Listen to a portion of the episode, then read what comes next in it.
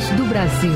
As notícias do governo federal que movimentaram o país no dia de hoje. Olá, boa noite.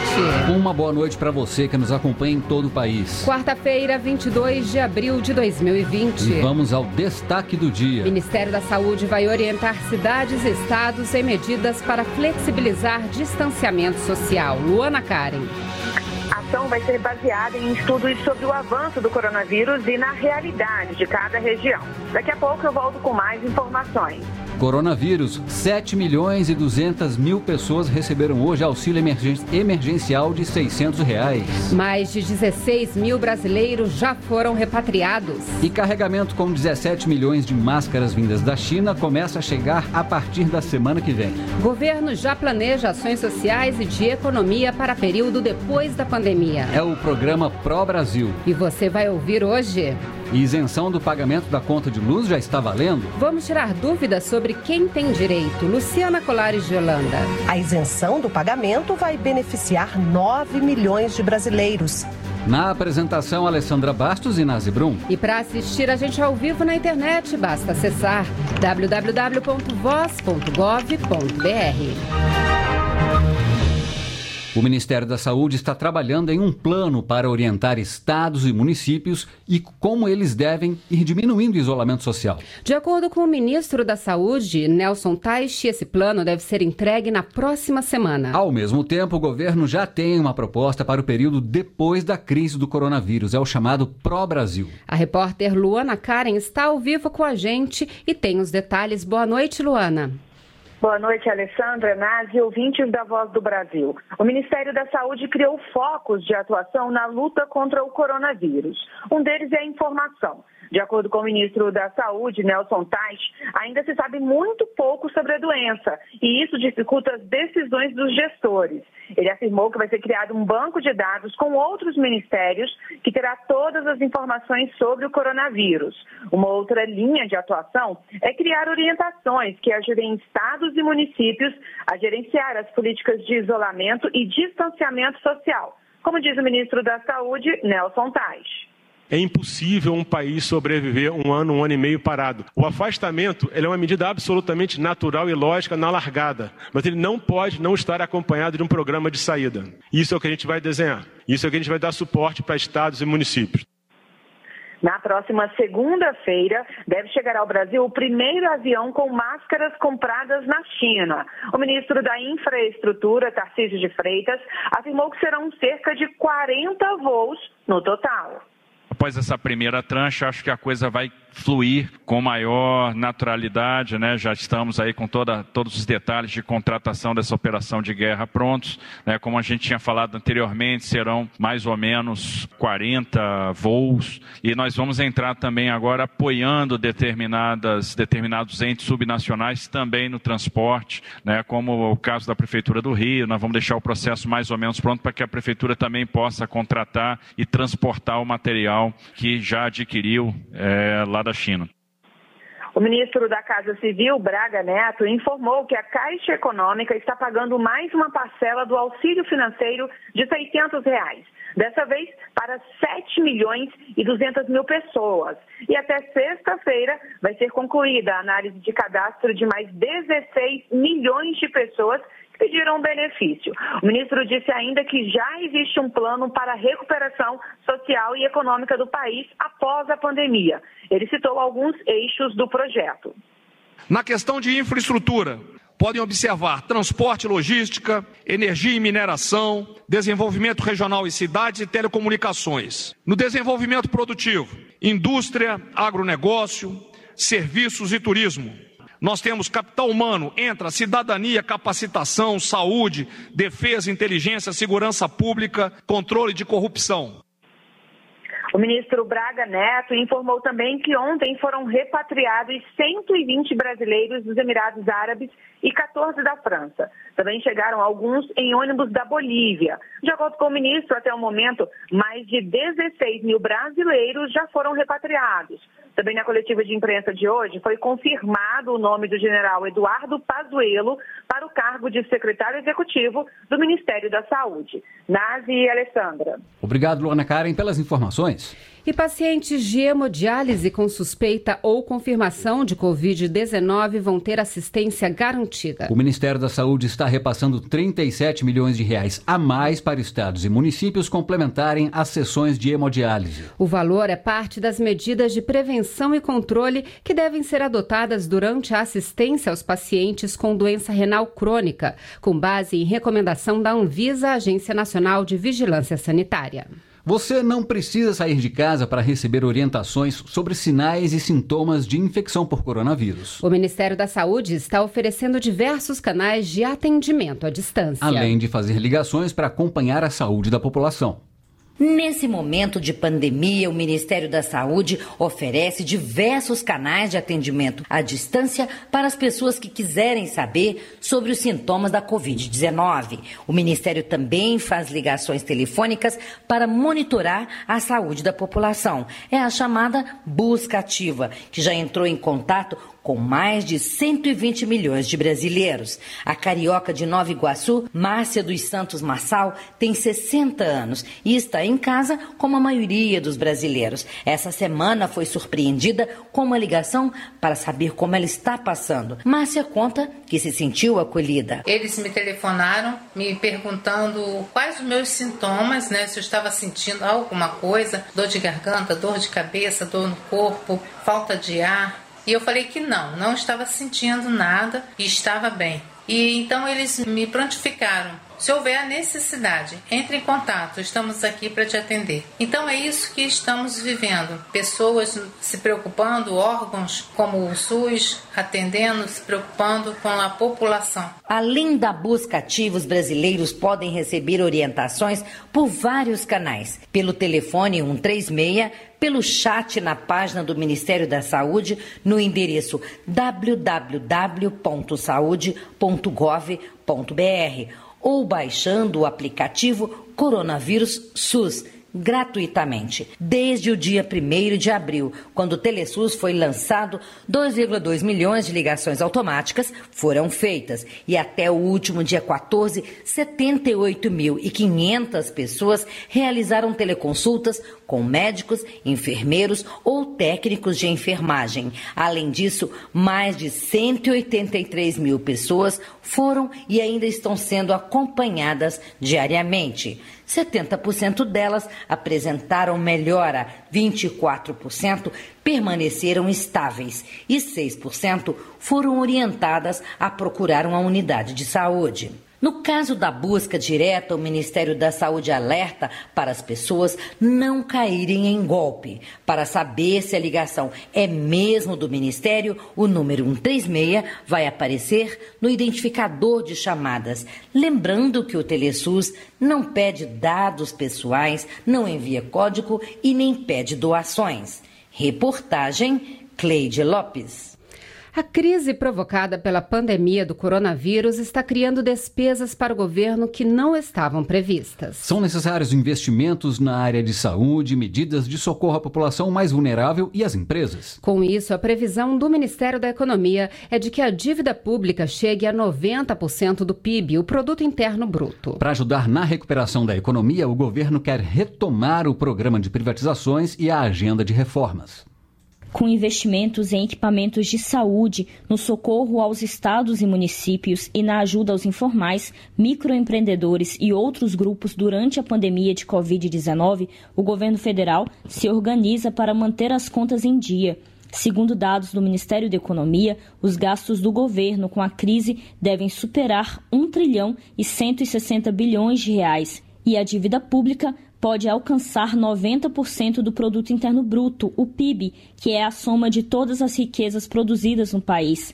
Para o secretário especial de Desestatização, Desinvestimento e Mercados do Ministério da Economia, Salim Matar, a crise econômica mundial causada pelo coronavírus deve ser grande, mas o Brasil está se organizando para enfrentá-la. Nós temos que, primeiro, agora no momento, continuar fazendo o que estamos, temos que proteger os vulneráveis, temos que proteger a população, salvar o máximo de vidas, cuidar para que a economia continue funcionando e esperamos com otimismo que essa crise possa sim em dois a três meses terminar para que a economia possa gradualmente voltar a funcionar. Entre as saídas defendidas pelo governo para ajudar a recuperar a economia depois da crise do coronavírus estão a venda de ativos da União, como imóveis, e a aprovação de reformas, como a tributária e a administrativa. As privatizações estatais também estão nessa lista. Ações que, segundo Salimatar, serão retomadas assim que a situação se normalizar. O secretário acredita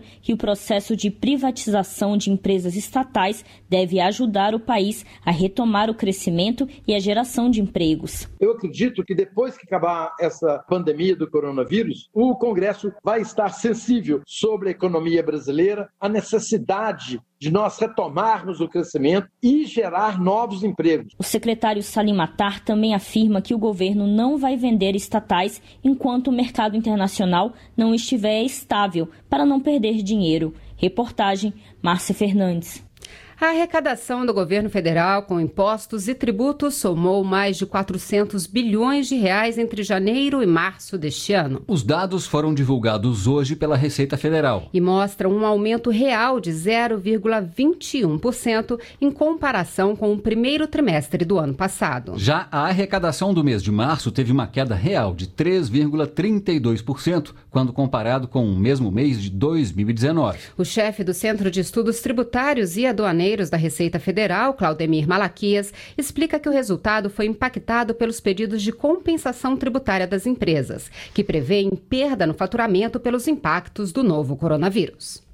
O desempenho da arrecadação nos três primeiros meses do ano, ele vinha em trajetória crescente, excluindo aí o período que nós começamos a sofrer o efeito agora da Covid-19 e começando aí pelas compensações tributárias. Certamente, se não tivéssemos esse aumento das compensações tributárias, o resultado seria positivo. Esse resultado positivo, excluindo os valores atípicos, tanto positivos quanto negativos, seria na ordem de 3,05% em relação ao primeiro trimestre de 2019. Não temos dúvida que o desempenho da atividade econômica estava num ritmo crescente até o advento desses últimos dias, desses últimos meses. A isenção do pagamento da conta de luz já está valendo. Um benefício para 9 milhões de pessoas. Você vai ouvir ainda hoje quais são os brasileiros que têm esse direito. O atendimento em 1.102 agências da Caixa Econômica Federal foi ampliado em duas horas. Agora, as unidades abrem das 8 da manhã às 2 da tarde, apenas para o atendimento de serviços essenciais. Podem ser realizados saques do INSS, seguro-desemprego, seguro-defesa, Bolsa Família e outros benefícios sociais sem cartão e senha. Também podem ser feitos pagamentos de abono salarial, FGTS e saque de conta salário sem cartão e senha, e desbloqueio de cartão e senha de contas. A consulta das agências abertas pode ser feita pela internet na página da Caixa, no endereço www.caixa.gov.br barra Caixa com você tudo junto. A Caixa ressalta que informações sobre cadastro e pagamento do auxílio emergencial estão disponíveis apenas por meio do aplicativo Caixa Auxílio Emergencial do site auxilio.caixa.gov.br e pelo telefone 111. E a partir de hoje, mais de 210 milhões de celulares no país passam a receber mensagens de texto com orientações sobre o novo coronavírus. A mensagem reforça os cuidados para conter o avanço da contaminação pelo vírus, como lavar as mãos e evitar aglomerações. A iniciativa do Ministério do Desenvolvimento Regional, por meio da Defesa Civil Nacional, começa pelos estados com maior número de casos de coronavírus, como São Paulo, Rio de Janeiro e Ceará. Uma das medidas anunciadas pelo governo de socorro à população de baixa renda é a isenção do pagamento da conta de luz. Mas muita gente tem dúvidas sobre como vai funcionar essa medida. Os detalhes então na reportagem de Luciana Colares de Holanda. A diarista Maria Conceição Monção dos Santos, de Sobral, no Ceará, está sem trabalhar por causa da quarentena imposta pela crise do novo coronavírus. Mãe de quatro filhos, ela conta que não está fácil manter a casa. O valor da conta de luz, as últimas vezes que eu paguei, eu paguei 90, 96, 98 e agora que veio 100 reais. Eu tirando 100 reais da Bolsa Família, já faz falta para mim comprar as coisas para os meus filhos, né? Hoje eu estou vivendo só da Bolsa Família. Nos próximos três meses, ela não vai precisar pagar a conta de luz. A isenção do pagamento vai beneficiar 9 milhões de brasileiros. O governo federal vai repassar 900 milhões de reais às distribuidoras de energia elétrica para custear a eletricidade para famílias de baixa renda. Vão ter direito à isenção as famílias de baixa renda que estão inscritas na tarifa social, um programa do governo federal que já garante desconto de até 65% nas contas de energia elétrica. Agora, do dia 1 de abril até 30 de junho, a gratuidade vale para o consumo de até 220 kWh por mês. E funciona assim: todas as contas de luz recebidas nesse período devem estar já com o desconto. Se a conta veio sem o desconto, o consumidor pode pedir uma segunda via. Caso não seja possível, ou se a fatura já foi paga, o desconto virá em contas futuras, mesmo depois dos três meses de gratuidade. Os indígenas e quilombolas, que já têm 100% de desconto para consumo de até 50 kg, kWh passam a ter 100% de desconto até 220 kWh. Reportagem Luciana Colares de Holanda. O Ministério da Saúde divulgou agora há pouco os últimos números do coronavírus. O Brasil tem mais de 45.700 casos confirmados de coronavírus. São 2.906 mortes até agora, 165 a mais do que as registradas até ontem. São Paulo continua sendo o estado mais afetado, com 1.134 mortos pela doença.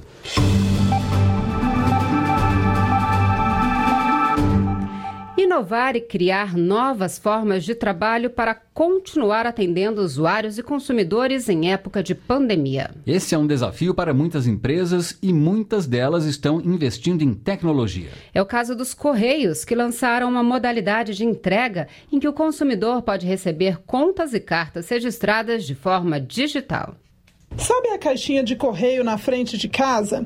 Pois é, se você quiser, agora ela pode ser substituída pelo seu celular. Com o lançamento da entrega digital dos Correios, as contas e comunicados de empresas, bancos, instituições públicas e privadas podem ser feitas também no formato digital, como explica o chefe de negócios postais, José Carlos Vieira Júnior. A gente agora consegue fazer chegar ao seu aluguel as comunicações do governo as escolas, mensalidades, o condomínio, a água e luz, qualquer tipo de comunicação, a gente consegue agora também conectar as pessoas por meio do nosso aplicativo Correios, serviço e entrega digital. O serviço não vai ter custo adicional nem para quem envia e nem para quem recebe.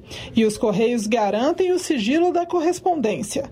Uma outra novidade foi o e-Carta Fácil, que promete tornar mais prático o envio de cartas comerciais. Neste caso, a postagem é realizada pela internet e impressa nos centros de digitalização e impressão dos Correios, o que reduz o prazo de distribuição. Mas, segundo o gerente de novos produtos, Gessé Guzmão de Abreu, oferece a mesma segurança da carta física. Essa entrada ela é verificada presencialmente, com documentação, enfim. Não é qualquer um que manda para qualquer um sem autenticação e também tem a autenticação para o acesso. Então, o sigilo da correspondência ele é dado aí pela autenticação no acesso às mensagens, de forma que somente o cidadão mesmo uh, quem vai de fato receber essa mensagem, o interessado dessa mensagem, vai poder ler essa mensagem. Os novos serviços podem ser acessados no site www.correios.com.br e no aplicativo para celulares da plataforma Android. Reportagem Caroline Blaud. Imagine abrir uma empresa sem sair de casa, apenas registrando a sua imagem no celular. Parece coisa do futuro, mas já é realidade. É a biometria facial BioValid. O aplicativo lançado pelo governo promete facilitar a vida de quem tem ou quer começar um negócio simplificar a vida dos empresários e aliviar o custo para os empreendedores. Com esse intuito, o governo federal lançou o aplicativo de biometria facial, o BioValide. Usando apenas o reconhecimento facial pelo celular, será possível abrir uma empresa, fazer alterações de registros de uma já existente ou qualquer outra operação sem sair de casa. O aplicativo foi desenvolvido pelo Serviço Federal de Processamento de Dados, SERPRO, em parceria com outros órgãos. A biometria facial vai servir como validação da identidade, dispensando o uso do certificado digital, que hoje chega a custar até 500 reais. A ideia é dar maior acesso aos serviços públicos à distância, como explica o secretário especial de Desburocratização, Gestão e Governo Digital do Ministério da Economia, Paulo Webel. Isso vai facilitar a vida de contadores, de empreendedores, que vão poder fazer pelo celular todas as operações societárias. Isso vai facilitar muito, vai reduzir custos e vai fazer com que as pessoas tenham mais acesso aos serviços públicos à distância. O Rio de Janeiro foi o primeiro estado a usar a nova tecnologia para a abertura de uma empresa. O processo inteiro levou apenas 10 minutos. Doze empresas do estado já testaram a novidade. Para usar, é simples. O aplicativo solicita ao usuário que tire uma foto na hora e que realize alguns movimentos, como virar o rosto ou piscar o olho, para validar a identidade. O objetivo é evitar fraudes e garantir segurança de todos os usuários. O BioValide já está disponível nas lojas virtuais em iOS e Android e o custo estimado para cada transação será de apenas três reais. Reportagem Cleide Lopes. Acessar a lista de todos os criminosos foragidos no país. Isso é possível com o aplicativo Sinesp Cidadão do Ministério da Justiça e Segurança Pública. O aplicativo foi reformado e recebeu também uma nova área, Participação Cidadã. Nele, moradores de cidades integrantes do programa Em Frente Brasil podem fazer denúncias. O diretor de Gestão de Integração e Informações da Secretaria Nacional de Segurança Pública, Wellington Silva, explica como funciona ruas mal iluminadas, pichações ou outras espécies de vandalismo, tudo isso influi, ainda que indiretamente, na segurança pública. Assim, o módulo Participação do Cidadão surgiu como canal de denúncia direta entre o cidadão e a ouvidoria do Ministério da Justiça e Segurança Pública, que será responsável por reencaminhar as denúncias aos governos locais para as devidas providências. A Anvisa, a Agência Nacional de Vigilância Sanitária, autorizou a fabricação e venda do primeiro produto à base de cannabis sativa do país. O canabidiol, uma das substâncias da planta conhecida popularmente como maconha, tem sido usado para o tratamento de epilepsia e no controle de sintomas de esclerose múltipla, por exemplo. A Anvisa alerta que o canabidiol não é medicamento, é uma terapia alternativa e só poderá ser prescrito por médico quando estiverem esgotadas outras opções terapêuticas disponíveis no mercado brasileiro. Conta da pandemia de coronavírus, o governo vai antecipar o pagamento do Garantia Safra para 120 mil agricultores. Famílias de 149 cidades do Nordeste de Minas Gerais que tiveram perdas com a seca vão receber o pagamento já em abril. Normalmente, eles receberiam o valor em cinco parcelas de 170 reais, mas com a pandemia vão receber o valor integral ou as parcelas restantes já neste mês. O Garantia Safra é pago quando as perdas de produção do município são maiores que 50%. Para ver a lista dos municípios contemplados, acesse agricultura.gov.br. E essas foram as notícias do governo federal. Uma realização da Secretaria Especial de Comunicação Social da Presidência da República. Com produção da empresa Brasil de Comunicação. Fique agora com o minuto do TCU e em seguida as notícias do Poder Judiciário e do Congresso Nacional. Uma boa noite. Boa noite para você e até amanhã.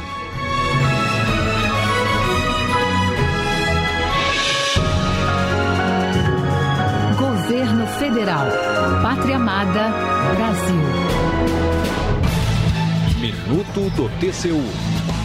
O Tribunal de Contas da União prorrogou até o dia 20 de maio deste ano a suspensão de todos os prazos processuais em curso na casa. O TCU segue as orientações da Organização Mundial de Saúde para prevenir a propagação do novo coronavírus no país. As prestações de contas do ano de 2019 também ganharam mais 90 dias de prazo para serem enviadas. As datas limite que iriam até março ou maio passam para junho e agosto. A pandemia da Covid-19 levou o TCU a alterar as datas para que órgãos e entidades federais possam cumprir seu dever constitucional. Para tirar dúvidas sobre os processos, acesse o site do tribunal www.tcu.gov.br. TCU Fiscalização a serviço da sociedade.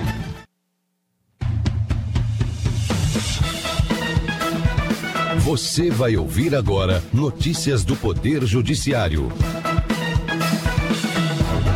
presidente do Supremo Tribunal Federal destaca os 60 anos de transferência da Suprema Corte para Brasília e ressalta o protagonismo do STF na garantia dos direitos fundamentais. Ministro do Supremo Alexandre de Moraes autoriza a abertura de inquérito para investigar atos em favor do AI-5 e do fechamento de instituições. Marido não deve ser responsabilizado por imposto sobre renda de trabalho exclusivo da mulher. Boa noite, eu sou Ana Carla Mourão. E eu sou Walter Lima. O presidente do Supremo Tribunal Federal ministro Dias Toffoli lembrou hoje os 60 anos da transferência da corte para Brasília e destacou o papel do STF neste momento de crise. Durante a abertura da sessão plenária de hoje, Dias Toffoli lembrou sessão extraordinária do STF, presidida pelo ministro Barros Barreto no dia da inauguração de Brasília. Daiane Garcês. Dias Toffoli lembrou que na sessão inaugural do STF em Brasília, o ministro Barros Barreto destacou o papel simbólico do edifício do Supremo como um dos poderes da República. Toffoli acrescentou que a Praça dos Três Poderes faz uma metáfora sobre a harmonia necessária entre esses poderes. O ministro afirmou ainda que na nova República o STF assumiu o protagonismo de garantir direitos fundamentais, papel que tem mantido mesmo agora com o isolamento social provocado pela pandemia. Não há solução para as crises fora da legalidade constitucional e da democracia. Todas essas salvaguardadas pelo Supremo Tribunal Federal. Dias Toffoli destacou ainda ainda as ações do Supremo para ajudar na preservação de Brasília, como o acordo para a gestão da Praça dos Três Poderes e a restauração do edifício sede do STF. O ministro Alexandre de Moraes, do Supremo Tribunal Federal, determinou a abertura de inquérito para investigar os responsáveis por atos que defenderam a ditadura militar e o fechamento do Congresso e do STF. A investigação foi pedida pelo Procurador-Geral da República, Augusto Aras, com base na Lei de Segurança Nacional. Na decisão, o ministro salientou que o fato, como narrado pelo procurador-geral, é gravíssimo porque atenta contra o Estado democrático de direito e as instituições republicanas. Alexandre de Moraes concluiu ser imprescindível apurar a existência de organizações e esquemas de financiamento de manifestações contra a democracia. Justiça Federal condena três ex-servidores do INCRA por improbidade administrativa no Pará. Eles foram acusados de desmatar ilegalmente cerca de 130 mil hectares de um projeto de assentamento. Verônica Macedo. Os ex-servidores foram denunciados pelo Ministério Público Federal em 2015. Eles tiveram os direitos políticos suspensos e foram condenados a pagar multa civil calculada em 20 vezes o valor do último salário que receberam nos cargos que ocupavam à época do caso. O marido não deve ser responsabilizado pelo pagamento do imposto de renda de pessoa física cobrado sobre a renda de trabalho prestado exclusivamente pela mulher. Esse é o posicionamento do Superior Tribunal de Justiça, Fátima Uchoa. Um homem no Distrito Federal foi autuado pela Receita Federal que exigiu o pagamento do imposto de renda sobre os rendimentos da esposa dele, recebidos diretamente por ela como resultado de trabalho pessoal. A primeira turma do STJ eximiu o homem da cobrança, mas ressalvou a possibilidade de o fisco cobrar da mulher depois o imposto sobre os valores que ela recebeu. Para o ministro relator Napoleão Nunes Maia Filho, nesse caso não é possível dizer que há interesse interesse comum do marido na situação constitutiva do fato gerador do imposto de renda pessoa física da esposa, pois ele não participou dessa produção. Judiciário de Alagoas usa tecnologia para realizar o sonho de noivos que não querem esperar o fim da pandemia. Para manter o isolamento social, os casamentos são realizados por videoconferência. Carlos Ribeiro. O procedimento foi autorizado pela Corregedoria Geral da Justiça do Estado. É exigida a presença no cartório apenas dos noivos, padrinhos e do oficial de registro. E todos devem usar máscaras. O juiz oficializa a união de maneira remota, por chamada de vídeo. Você acompanha outras notícias do Poder Judiciário em 104,7 FM para Distrito Federal e em torno e também pela internet. Acesse www.radiojustiça.jus.br Siga pelo Twitter. twitter.com barra Rádio Justiça. Acesse ainda o portal de notícias do Supremo Tribunal Federal, stf.jus.br. Boa noite. E até amanhã. Notícias do Poder Judiciário, uma produção da Rádio Justiça, Supremo Tribunal Federal.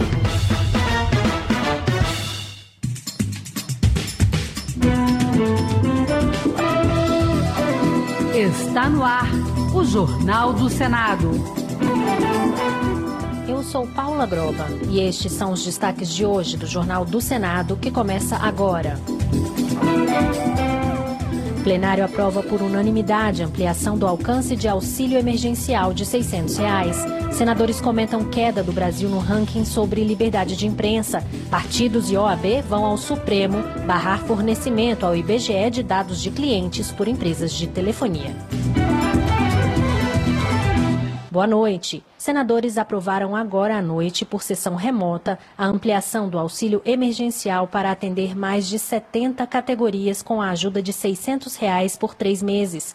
O projeto também impede o corte ou a redução de aposentadorias, pensões e benefícios sociais durante a pandemia. Detalhes com a repórter Érica Christian. O projeto garante o pagamento de 600 reais para mais de 70 categorias profissionais. Entre elas estão pescadores, agricultores familiares e assentados da reforma agrária. O repasse será feito também para catadores de recicláveis, taxistas, motoristas de aplicativo e vans, além de professores contratados que estão sem salário, personal trainers, fisioterapeutas, nutricionistas, psicólogos e feirantes.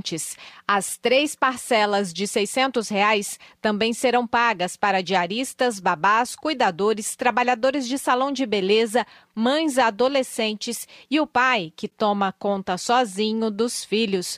O autor, senador Randolfo Rodrigues, da Rede Sustentabilidade do Amapá, espera uma sanção imediata do projeto para agilizar o pagamento a esses trabalhadores. Agora é urgente a sanção do senhor presidente da República, Jair Bolsonaro, a esse projeto. Outros países do mundo estão investindo muito mais do seu produto interno bruto para amparar aqueles que mais precisam nesse momento de pandemia. O projeto também impede o corte ou a redução de aposentadorias, pensões e benefícios sociais durante a pandemia do coronavírus.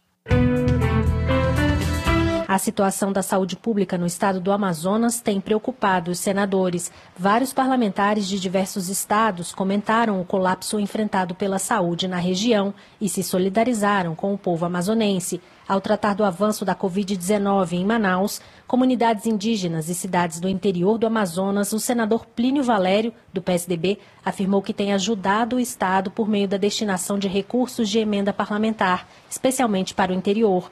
Já o senador Eduardo Braga, do MDB, disse que se colocou à disposição do governo do Estado para ajudar a enfrentar esse momento doloroso. Segundo Braga, é preciso união. Diferenças políticas e partidárias ficam em segundo plano nessa hora. Já o senador Omar Aziz, do PSD, que também representa o estado do Amazonas, lamentou as mortes provocadas pela Covid-19 e afirmou que vem mantendo contato com autoridades federais e estaduais. Ele reforçou que o momento exige a união de todos para salvar a vida dos amazonenses. O Brasil caiu duas posições em ranking anual da ONG francesa Repórteres Sem Fronteiras sobre liberdade de imprensa. O relatório aponta que a queda foi provocada pela atitude do presidente da República perante os profissionais da mídia durante a pandemia do coronavírus. Repórter Raquel Teixeira. O Brasil agora está na posição de número 107, num ranking de 180 países, atrás de Chile, Argentina e Hong Kong, nações em situações consideradas problemáticas em relação à liberdade de imprensa. Para o senador Lazier Martins, do Podemos do Rio Grande do Sul, é por meio do jornalismo profissional que os cidadãos podem se proteger de informações falsas e do abuso do poder econômico. Em meio às reviravoltas dos cenários sociais e políticos, está cada vez mais claro que a liberdade de opinião continua sendo a base das liberdades civis. Já o senador Fabiano Contarato, da Rede Sustentabilidade do Espírito Santo, argumenta que não há democracia sem imprensa livre. Quero me colocar à disposição para sempre sair em defesa da liberdade de imprensa, da liberdade de expressão e jamais admitir qualquer violação a esse direito constitucional. Essa foi a segunda queda consecutiva. No ano passado, o país já havia descido outros três degraus na pesquisa internacional. Presidente da CPMI das fake news, senador Ângelo Coronel, do PSD da Bahia, reiterou a decisão de prorrogar as investigações feitas pela comissão e disse que vai aguardar a decisão do Supremo Tribunal Federal sobre a ação do deputado Eduardo Bolsonaro, que pede que a corte suspenda a prorrogação da CPI. As atividades da CPMI terminariam no dia 14 de abril, mas os trabalhos foram prorrogados por mais 180 dias por decisão dos parlamentares.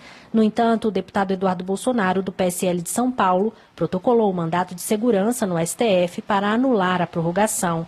E uma pesquisa da Fundação Oswaldo Cruz revelou as principais redes sociais utilizadas para disseminar fake news sobre o novo coronavírus. Mais de 70% das notícias falsas são compartilhadas pelo aplicativo WhatsApp. Detalhes com a repórter Regina Pinheiro. O estudo da Escola Nacional de Saúde Pública da Fundação Oswaldo Cruz, Fiocruz, foi feito com base em dados colhidos pelo aplicativo Eu Fiscalizo. A pesquisa apontou que 73,7% das notícias falsas sobre a Covid-19 circulam pelo aplicativo de mensagens WhatsApp. 10,5% foram publicadas no Instagram e 15,8% no Facebook. O presidente da CPI mista das fake news, senador Ângelo Coronel, do PSD da Bahia, demonstrou preocupação quanto aos números divulgados. Isso é um absurdo. No WhatsApp, por exemplo, 70% ou mais um pouco do que circula pelo Zap, eles citam a Fiocruz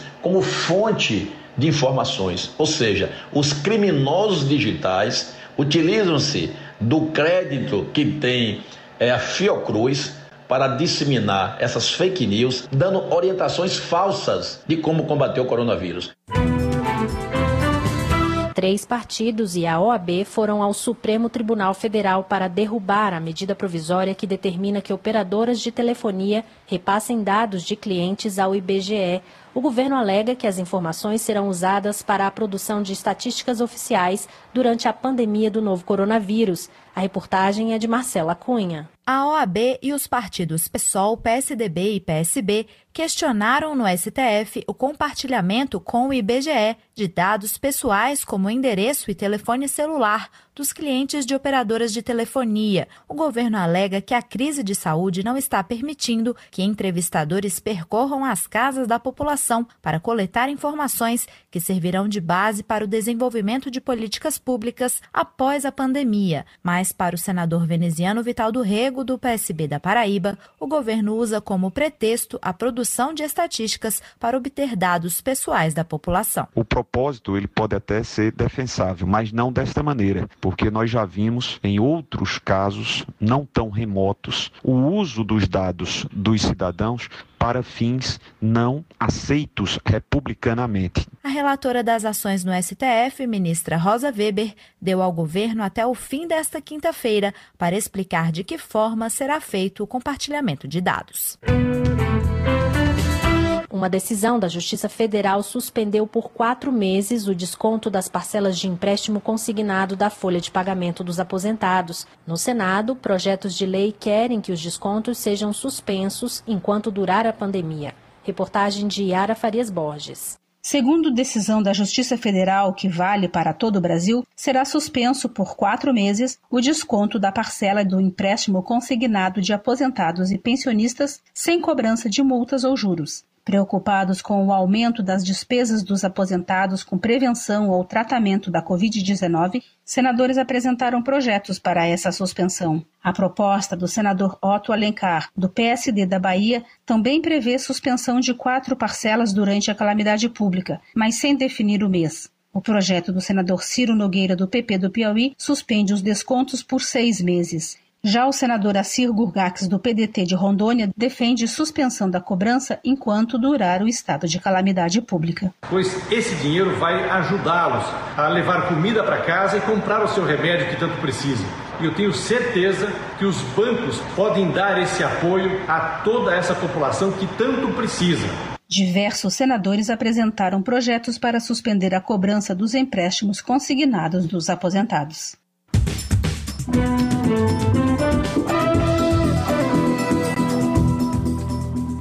Trabalhos técnicos de Eliseu Caires, o Jornal do Senado fica por aqui. Acompanhe agora as notícias da Câmara dos Deputados. Boa noite.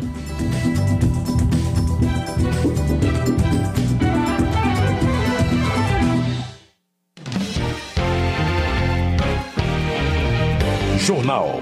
Câmara dos Deputados. Relatora propõe empréstimo a microempresas com recursos dos bancos. Deputados divergem sobre reedição de medida para estimular contratações. Especialistas buscam remédios contra a Covid, mas vacina só sai em dois anos.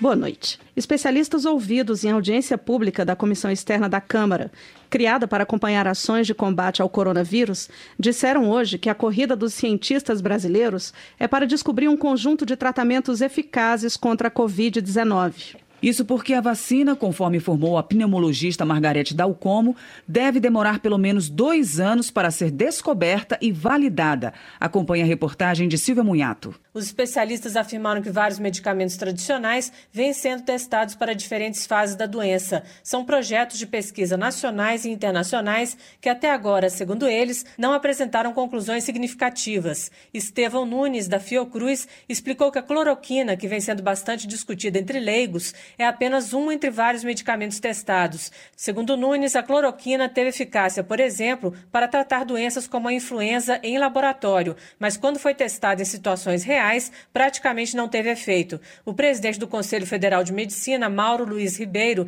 também disse que a eficácia da cloroquina contra a Covid-19 ainda não tem comprovação, mas ele informou que em breve o Conselho vai divulgar uma nota oficial sobre o assunto. Emocionado, Ribeiro pediu união para tratar do problema. Eu acho que nesse momento nós estamos passando a maior ameaça da história da nossa existência. E eu não sou catastrofista, quem me conhece sabe que eu sou uma pessoa, até por temperamento. Mas, assim, é, algumas dezenas de milhares de brasileiros vão morrer como já estão morrendo. E nós não temos uma droga para tratar essa doença. Nesse momento agora, não temos uma droga. E nós temos uma situação totalmente politizada no Brasil. Disputas pela paternidade da hidroxicloroquina, que é uma droga que não se sabe se tem efeito ou não, uma disputa política também em relação a quando sair do afastamento social, e isso está fazendo muito mal para a sociedade brasileira. Já o deputado Irã Gonçalves, do PP de Roraima, que é médico, disse que a decisão sobre o uso da cloroquina deveria ser dos médicos de maneira individual. Médicos que eu conheço que usam cloroquina de forma profilática, usando 200 miligramas por dia de cloroquina, porque acreditam que se previnem da doença. E eu levanto aqui a questão: se não seria pertinente que nós, que a gente estabelecesse uma norma técnica para o uso é, dessas terapêuticas que protegesse o paciente e os profissionais que utilizam dessas terapêuticas no sentido de salvar vidas ou de amenizar o sofrimento das pessoas. Porque eu não acho justo que nas camadas mais diferenciadas todo mundo use e o povo não tenha acesso.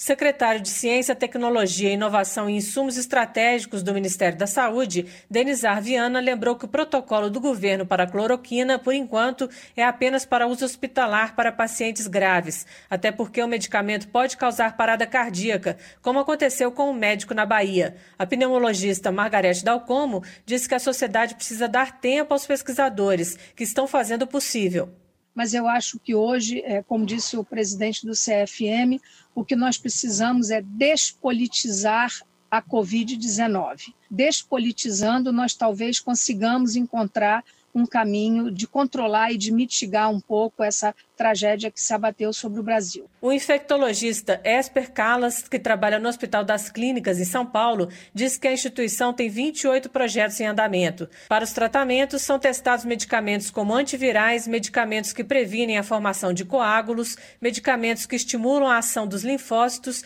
e anti-inflamatórios.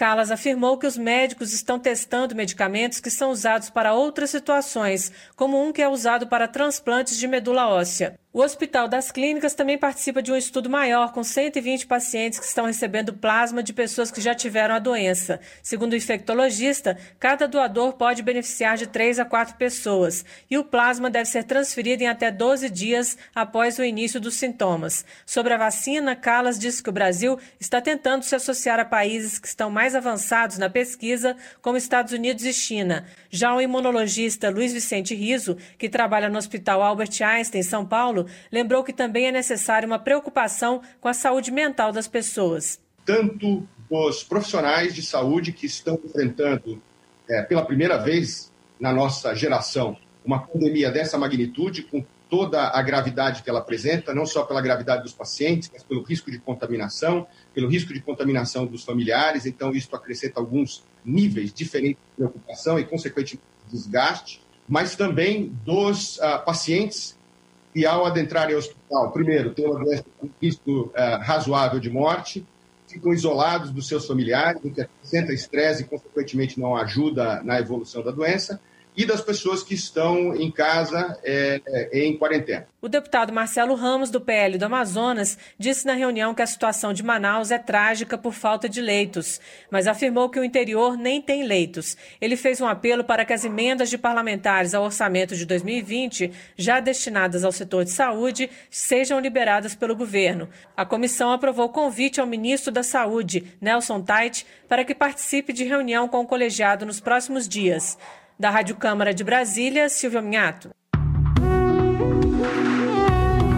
Política presidente Jair Bolsonaro demitiu no último dia 16 o então ministro da Saúde, Luiz Henrique Mandetta, e nomeou Nelson Taixe para o cargo. A queda de Mandetta ainda repercute entre os deputados. Henrique Fontana, do PT do Rio Grande do Sul, avalia como irresponsável a demissão de Luiz Henrique Mandetta por entender que ele respeitou os consensos científicos no combate à Covid-19. Para Henrique Fontana, o presidente Jair Bolsonaro desestruturou a equipe que coordena o enfrentamento ao coronavírus, no momento em que a pandemia avança no país. O congressista defende o isolamento social para evitar um colapso no sistema de saúde. Efraim Filho, do Democratas da Paraíba, também considera que Luiz Henrique Mandetta agiu com muita integridade à frente do Ministério da Saúde, ajudando o país a combater a pandemia de coronavírus. O deputado destaca ainda que muitas vidas foram salvas quando as famílias aceitaram a orientação do ex-ministro para o isolamento social. Perpétua Almeida, do PCdoB do Acre, se solidariza com Luiz Henrique Mandetta afastado do Ministério da Saúde. A deputada elogia o período de Mandetta no comando da pasta, em especial suas ações no combate à pandemia do novo coronavírus. Para ela, o ex-ministro foi solidário ao povo brasileiro. Arnaldo Jardim, do Cidadania de São Paulo, também manifesta solidariedade ao ex-ministro Luiz Henrique Mandetta. Para o deputado, ele honrou o cargo que ocupou, foi transparente com a sociedade e defendeu a ciência. Arnaldo Jardim alerta para a importância do isolamento social enquanto for necessário. Para ele, só se deve flexibilizar essa regra quando a ciência definir a partir de critérios objetivos. Marcelo Freixo, do PSOL do Rio de Janeiro, considera inaceitável o afastamento de Luiz Henrique Mandetta do Ministério da Saúde. Para ele, é no mínimo lamentável que o presidente da República, em um momento em que são registradas cerca de 200 mortes por dia decorrentes da Covid-19, esteja preocupado com disputas políticas. Marcelo Freixo também reafirma que é a favor do isolamento social amplo e, por isso, defende a urgente ampliação da lista de beneficiários pela renda mínima emergencial de 600 reais. A matéria já foi aprovada na Câmara e voltou para análise do Senado. Gastão Vieira do PROS do Maranhão também lamenta a demissão de Mandetta do Ministério da Saúde e elogia o trabalho do agora ex-ministro. Ele também faz uma homenagem ao ex-senador Eduardo Suplicy, que dedicou grande parte de sua vida à luta pela renda básica para a população mais vulnerável. Economia. Soraya Santos, do PL do Rio de Janeiro, cita a importância da ampliação da lista de trabalhadores informais que poderão ser beneficiados com auxílio emergencial de 600 reais. Ela elogia a iniciativa de incluir no texto o benefício a mães adolescentes e a vendedores de sistema de venda direta. Segundo a deputada, a atividade envolve cerca de 4 milhões de pessoas. Jorge Braz, do Republicanos do Rio de Janeiro, entende que a Câmara é um dos centros de decisão que age prontamente para reduzir a dor e o prejuízo de milhões de famílias neste contexto de calamidade. Jorge Braz lembra que também passarão a ter direito à renda mínima os agricultores familiares, os catadores de material reciclado, as diaristas, os pescadores e outras 16 categorias com poucas garantias trabalhistas. Lucas Gonzalez, do Novo de Minas Gerais, também ressalta a importância da ampliação da lista de beneficiários da renda básica emergencial de 600 reais. Ele celebra ainda a autorização para que o pagamento das parcelas do Fundo de Financiamento Estudantil, FIES, sejam suspensas entre dois e quatro meses. Eduardo Braide, do Podemos do Maranhão, afirma que a ampliação da lista de beneficiários do auxílio emergencial de 600 reais será de fundamental importância para que o isolamento social seja cumprido por aqueles que, com a crise, ficaram sem fonte de renda. Jandira Fegali, do Rio de Janeiro, celebra a aprovação de emenda do PCdoB à proposta de ampliação de beneficiários da renda emergencial para contemplar os artistas sem a exigência de inscrição em qualquer cadastro. Jandira Fegali explica que, para receber o auxílio, os trabalhadores da arte, bem como as outras categorias beneficiadas, não poderão ter registro em carteira de trabalho nem como intermitentes e precisarão ter renda familiar total de até R$ 3.135, com renda de, no máximo, R$ 552,50 por pessoa. Fred Costa, do Patriotas de Minas Gerais, ressalta a inclusão dos artesãos que vendem em feiras livres no projeto que amplia o auxílio emergencial do governo federal. O deputado destaca a feira de artesanato da Avenida Afonso Pena, em Belo Horizonte, que conta com milhares de artesãos que foram prejudicados com a crise. Zé Silva, do Solidariedade de Minas Gerais, ressalta que, diante do isolamento social, o Estado precisa amparar, com recursos federais, os trabalhadores informais, em especial os agricultores familiares. Segundo Zé Silva, os pequenos produtores não estão conseguindo vender nas feiras por causa do isolamento social. Ele frisa que no Brasil são quase 5 milhões de agricultores familiares e 1 milhão de produtores entre os assentados da reforma agrária. Joênia Wapichana, da Rede de Roraima, elogia a inclusão dos povos indígenas no projeto que adiciona mais categorias de trabalhadores informais no auxílio emergencial do governo. Ela argumenta que a situação dos indígenas, dos quilombolas e de todas as comunidades tradicionais é específica e demanda maior atenção do governo. Henrico Mizazzi, do PV de São Paulo, concorda que o momento é de ampliar os gastos públicos, mas para ele é preciso ter visão responsável e segurança no processo. Henrico Mizazzi apoia a ajuda aos mais vulneráveis, como o auxílio emergencial de 600 reais, mas entende que o repasse deve ser executado de forma eficiente para que o país não fique desestruturado ao final da crise sanitária. André Janones, do Avante de Minas Gerais, diz que falta preparo da Caixa Econômica no processo de pagamento do auxílio emergencial. Segundo ele, existe um desencontro de informações. Há relatos de cidadãos receberem o um comprovante do depósito sem ter o dinheiro na conta. Outra dificuldade está no cadastramento pelo telefone 111, que, conforme diz o deputado, não funciona. Afonso Mota, do PDT do Rio Grande do Sul, destaca a aprovação de projetos para o enfrentamento ao coronavírus, como o auxílio emergencial, o orçamento de guerra, a proteção ao emprego, além da ajuda a estados e municípios. O deputado ressalta a unidade entre a Câmara e o Senado, que para ele garante equilíbrio ao país. Darcy de Matos, do PSD de Santa Catarina, concorda com todas as medidas que estão sendo aprovadas para amenizar as dificuldades da população neste momento, em especial a ajuda às microempresas. No entanto, Darcy de Matos alerta que é preciso começar a pensar em propostas que criem condições para que o setor produtivo volte a funcionar depois da pandemia. Ele defende a aprovação urgente da reforma administrativa para enxugar a máquina pública. Enio Verri, do PT do Paraná, está preocupado com a situação do país em meio à crise sanitária. O parlamentar afirma que os bancos estão aumentando as taxas de juros e o próprio BNDES está cobrando taxas mais altas. Na opinião dele, o governo federal está usando a pandemia para piorar a desigualdade social, aumentando os benefícios dos mais ricos em detrimento dos mais pobres.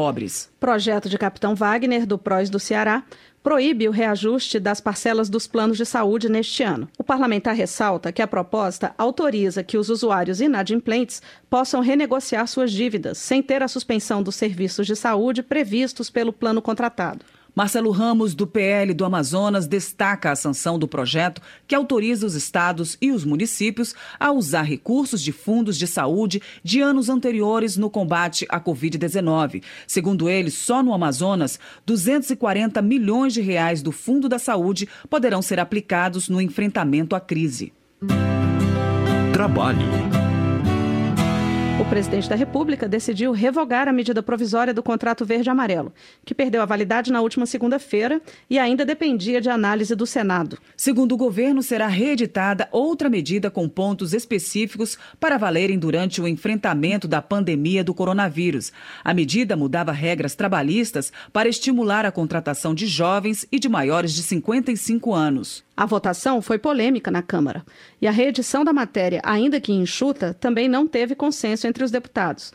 Quem traz mais informações é José Carlos Oliveira. A ideia da reedição foi apresentada pelo presidente do Senado, Davi Alcolumbre, diante da falta de tempo e acordo para a votação da MP naquela casa. O texto é polêmico e foi o único até agora que enfrentou forte obstrução durante as votações pelo sistema remoto da Câmara. Os deputados aprovaram a medida provisória no dia 15, com mudanças expressivas no texto original. O líder da minoria, deputado José Guimarães, do PT do Ceará, questionou a reedição da matéria. Essa medida provisória não deverá ser reeditada, é um desserviço ao país e ela só retira mais direitos dos trabalhadores. Não pode ser reeditada primeiro lugar, porque ela trata da ampla reforma trabalhista. E numa crise como essa, o que, que esse debate tem a ver com o que nós estamos enfrentando hoje, que é a crise, é o enfrentamento no combate ao Covid-19? Já o vice-líder do maior bloco partidário da Câmara, deputado Fausto Pinato, do PP de São Paulo, afirma que a medida é importante para conter os efeitos econômicos da atual crise. Uma MP muito debatida, 12 horas debatida da Câmara, é onde, de certa forma, ficou muito bem colocada, dando inclusive a oportunidade oportunidade a jovens que têm dificuldade no mercado de trabalhar, a poder estar trabalhando nesse segmento. O que não podemos nesse momento agora é fazer de uma crise política ser mais importante do que essa epidemia que vai gerar uma crise sem precedentes. Mais um momento da gente trabalhar junto para o bem do país. A MP original do contrato verde amarelo flexibilizava regras e encargos trabalhistas a fim de facilitar a contratação de jovens entre 18 e 29 anos e idosos com mais de 55 anos que estão fora do mercado de trabalho. Da Rádio Câmara de Brasília, José Carlos Oliveira.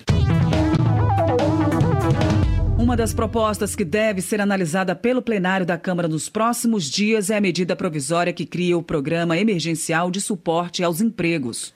A MP institui uma linha de crédito de 34 bilhões de reais que será financiada em 85% pela União e os 15% restantes pelas instituições financeiras. A repórter Carla Alessandra traz mais informações. A medida permite que empresas que tenham faturado em 2019 entre 360 mil e 10 milhões de reais possam realizar empréstimo junto às instituições financeiras para custear a folha de pagamento. Segundo a proposta, o empréstimo vai garantir o pagamento de dois salários mínimos durante dois meses para os funcionários da empresa, que vai contar com um prazo de seis meses para o início do pagamento do empréstimo, com juros de 3,65% ao ano. O empresário que aderir à medida fica impedido de realizar demissões por dois meses após o recebimento da última parcela do banco. O deputado Marcelo Ramos, do PL de Minas Gerais, que é um dos vice-líderes da maioria, afirmou que a proposta vai ajudar tanto empresários quanto trabalhadores, mas mesmo assim precisa de ajustes para se tornar mais eficaz. Dois ajustes são necessários. O primeiro diz respeito a garantir que empresas criadas em 2020 também possam ser beneficiadas dessa ajuda já que o critério hoje da medida provisória estabelece o faturamento do ano de 2019, excluindo as empresas de 2020. E o segundo é a garantia de que os 15% do sistema bancário, de contrapartida, precisam ser obrigatoriamente dos recursos do sistema bancário e não do empréstimo compulsório. O deputado Zé Vitor, do PL de Minas Gerais, foi escolhido como relator da proposta. Segundo o deputado, o texto recebeu até agora 261 emendas. Da Rádio Câmara de Brasília, Carla Alessandra. Votação. Os deputados retomaram nesta tarde as votações em plenário. Na pauta, o projeto do Senado que concede uma linha de crédito especial para as micro, pequenas e médias empresas em valor proporcional à receita bruta obtida em 2019. Relatora da proposta na Câmara, Joyce Hasselman, do PSL de São Paulo, alterou o texto que veio do Senado. Pelo novo texto, em vez de a União alocar dinheiro diretamente na operação de empréstimo, como proposto pelo Senado, os bancos emprestarão com recursos próprios e contarão com garantia do governo em valor global de até 15 bilhões e 900 milhões de reais. Mas essa garantia será para somente 85% do valor emprestado. Os outros 15% não terão garantia. Termina aqui o Jornal Câmara dos Deputados, com trabalhos técnicos de Eberson Urani e locução de Maria Clarice Dias e Val Monteiro. Boa noite para você. A Voz do Brasil está de volta amanhã. Boa noite. Você ouviu A Voz do Brasil. Boa noite.